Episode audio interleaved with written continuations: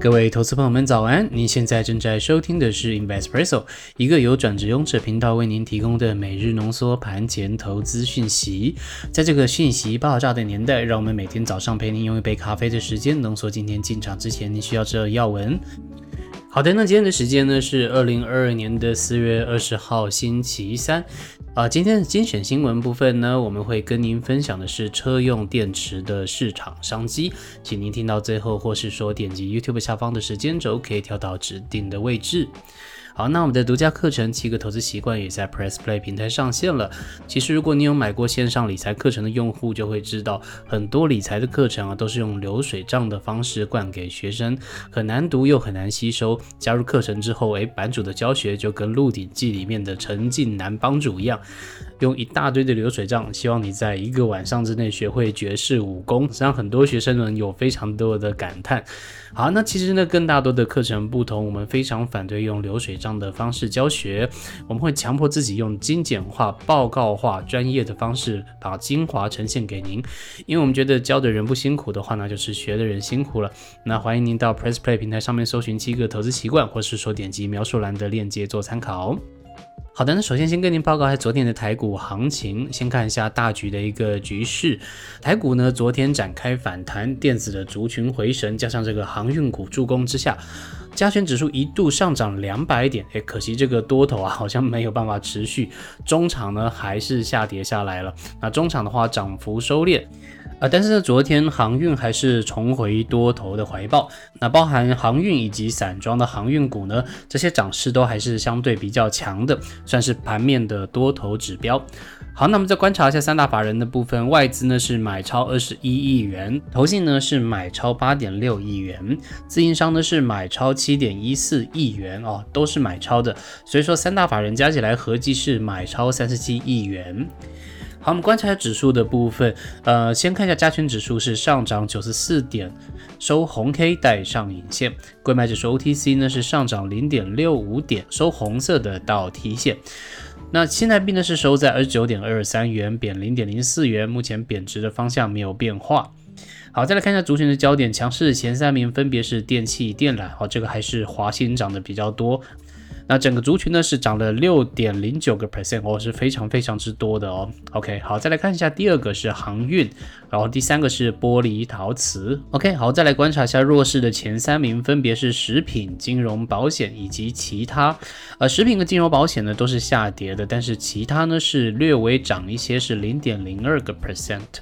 好，再观察一下成交比重。那成交比重前三名呢，分别是电子百分之四十一，航运百分之十七，化学、生技、医疗百分之十六。好的，接着与您报告一下昨天晚上美股的一个表现。好，按照惯例，先看一下大局的一个局势。三件事情跟你们报告：第一个是升息的相关消息，另外第二个是，诶，美国的强制口罩令取消了。另外呢，第三个呢是最近一直在讨论的经济衰退说。好，我们先看一下升息的部分。Fed 里面呢，终于传出一些比较不一样的一个声音了。其实大部分的官员呢，还是认为需要再激进一些，包含要把态度调到中性以上，以及想要一次升息三码的一些决策。但是呢，也有些部分的官员认为不应该要过猛的来去操作，这可能会损害的经济。他们认为这不是政府官员们应该要 focus 的方向。好，那这样子的讨论呢，其实也让美债的殖利率持续的冲高。那十年期美债殖利率，目前冲破二点九个 percent。啊，这是升息的部分。啊，另外第二个新闻跟您报告就是强制口罩令取消了。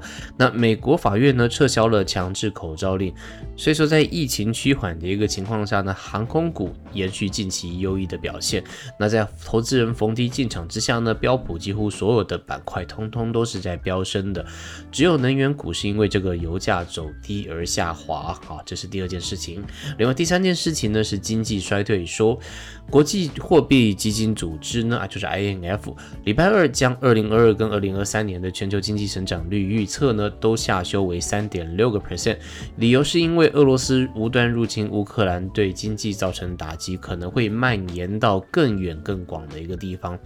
而房利美也预估呢，受到高通膨、俄乌战争的拖累，加上联准会升息的影响，将会导致美国经济进一步的减速，在二零二三年下半年很有可能会出现适度的萎缩。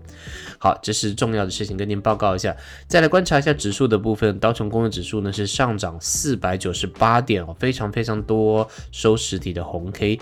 纳斯达克指数呢也有出现反弹，是两百八十七点，也是收实体的红 K。飞升半导体指数呢是上涨六十八点，收实体的红 K。布兰特原油指数呢，油价目前在一百零七元，有慢慢的回撤下来了。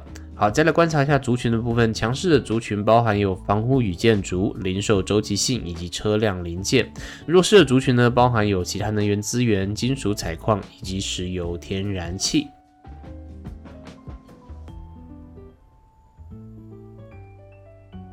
好的，接着与您分享今天的精选新闻。那么要分享新闻呢是车用电池市场的商机，我们帮您总结为三个重点：第一个是背景，另外第二个是目前的市占表现，以及第三个是未来的机会还有风险。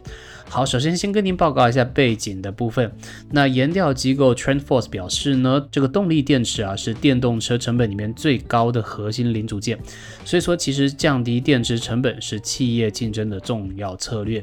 现在目前在市场上主要有两种的电池分类，分别是磷酸铁锂电池哦，好难念。OK，磷酸铁锂电池还有三元电池。而目前呢，磷酸铁锂电池呢是比较具有高 CP 值的一个优势。在技术不断进步之下，预估在二零二四年可能可以占到全球动力电池市场的比重超过百分之六十。好，这是一个背景，跟您报告一下。虽然是讲说这个未来可以到二零二四，但是我们可能要看一下现在的一个市占表现。如果我们从全球最大的电动车市场中国来看的话呢，动力电池市场在去年呢是首度出现了一个反转，磷酸铁锂电池呢首度以百分之五十二的市占率超过三元电池，而今年呢第一季。更攀升到百分之五十八哦哦，又增长了六个 percent，成长的速度呢是远远超过三元电池的。不过以全球电动车市场来看的话，中国可能比较算是特例，因为三元电池呢目前还是占比较绝对的多数。主要的原因是因为来自于欧美市场的高渗透率，所以说目前三元电池呢市占率还是超过百分之六十的，那远远超过磷酸铁锂电池的百分之三十二到百分之三十六之间。啊，这是目前的一个表现。好，那我们看一下未来的机会跟风险。首先，先看一下机会的部分。在二零二一年下半年以来，像是锂啊、钴啊跟镍这些电磁材料的原材料涨势显著。将全球动力电池市场的供应链，因为俄乌战争还有疫情等等不确定因素影响，电动车的企业会更着重于降低电池材料成本以及供应链的安全。所以说，这个趋势之下呢，那研调机构预测呢，磷酸铁锂电池的 CP 值优势会更加的突出，未来两到三年有机会成为终端市场的一个主流。OK，这是机会的部分。那我们再看一下风险的部分。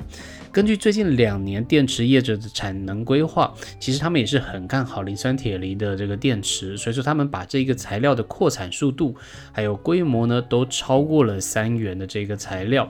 那目前呢，磷酸铁锂正极材料产能规划约占百分之六十四。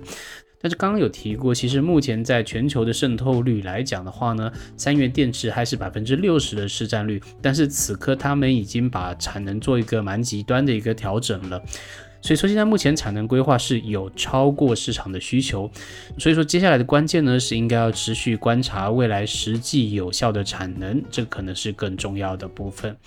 好的，那以上就是与您分享的盘前要闻，内容都是整理引用公开的资讯还有新闻，不做任何的买卖进出依据。如果您对我们的节目有任何建议，也欢迎留言告诉我们，一起到 Press Play 平台上面了解我们全面的分析解读。再次祝您今天操作顺利，有个美好的一天，我们明天再见，拜拜。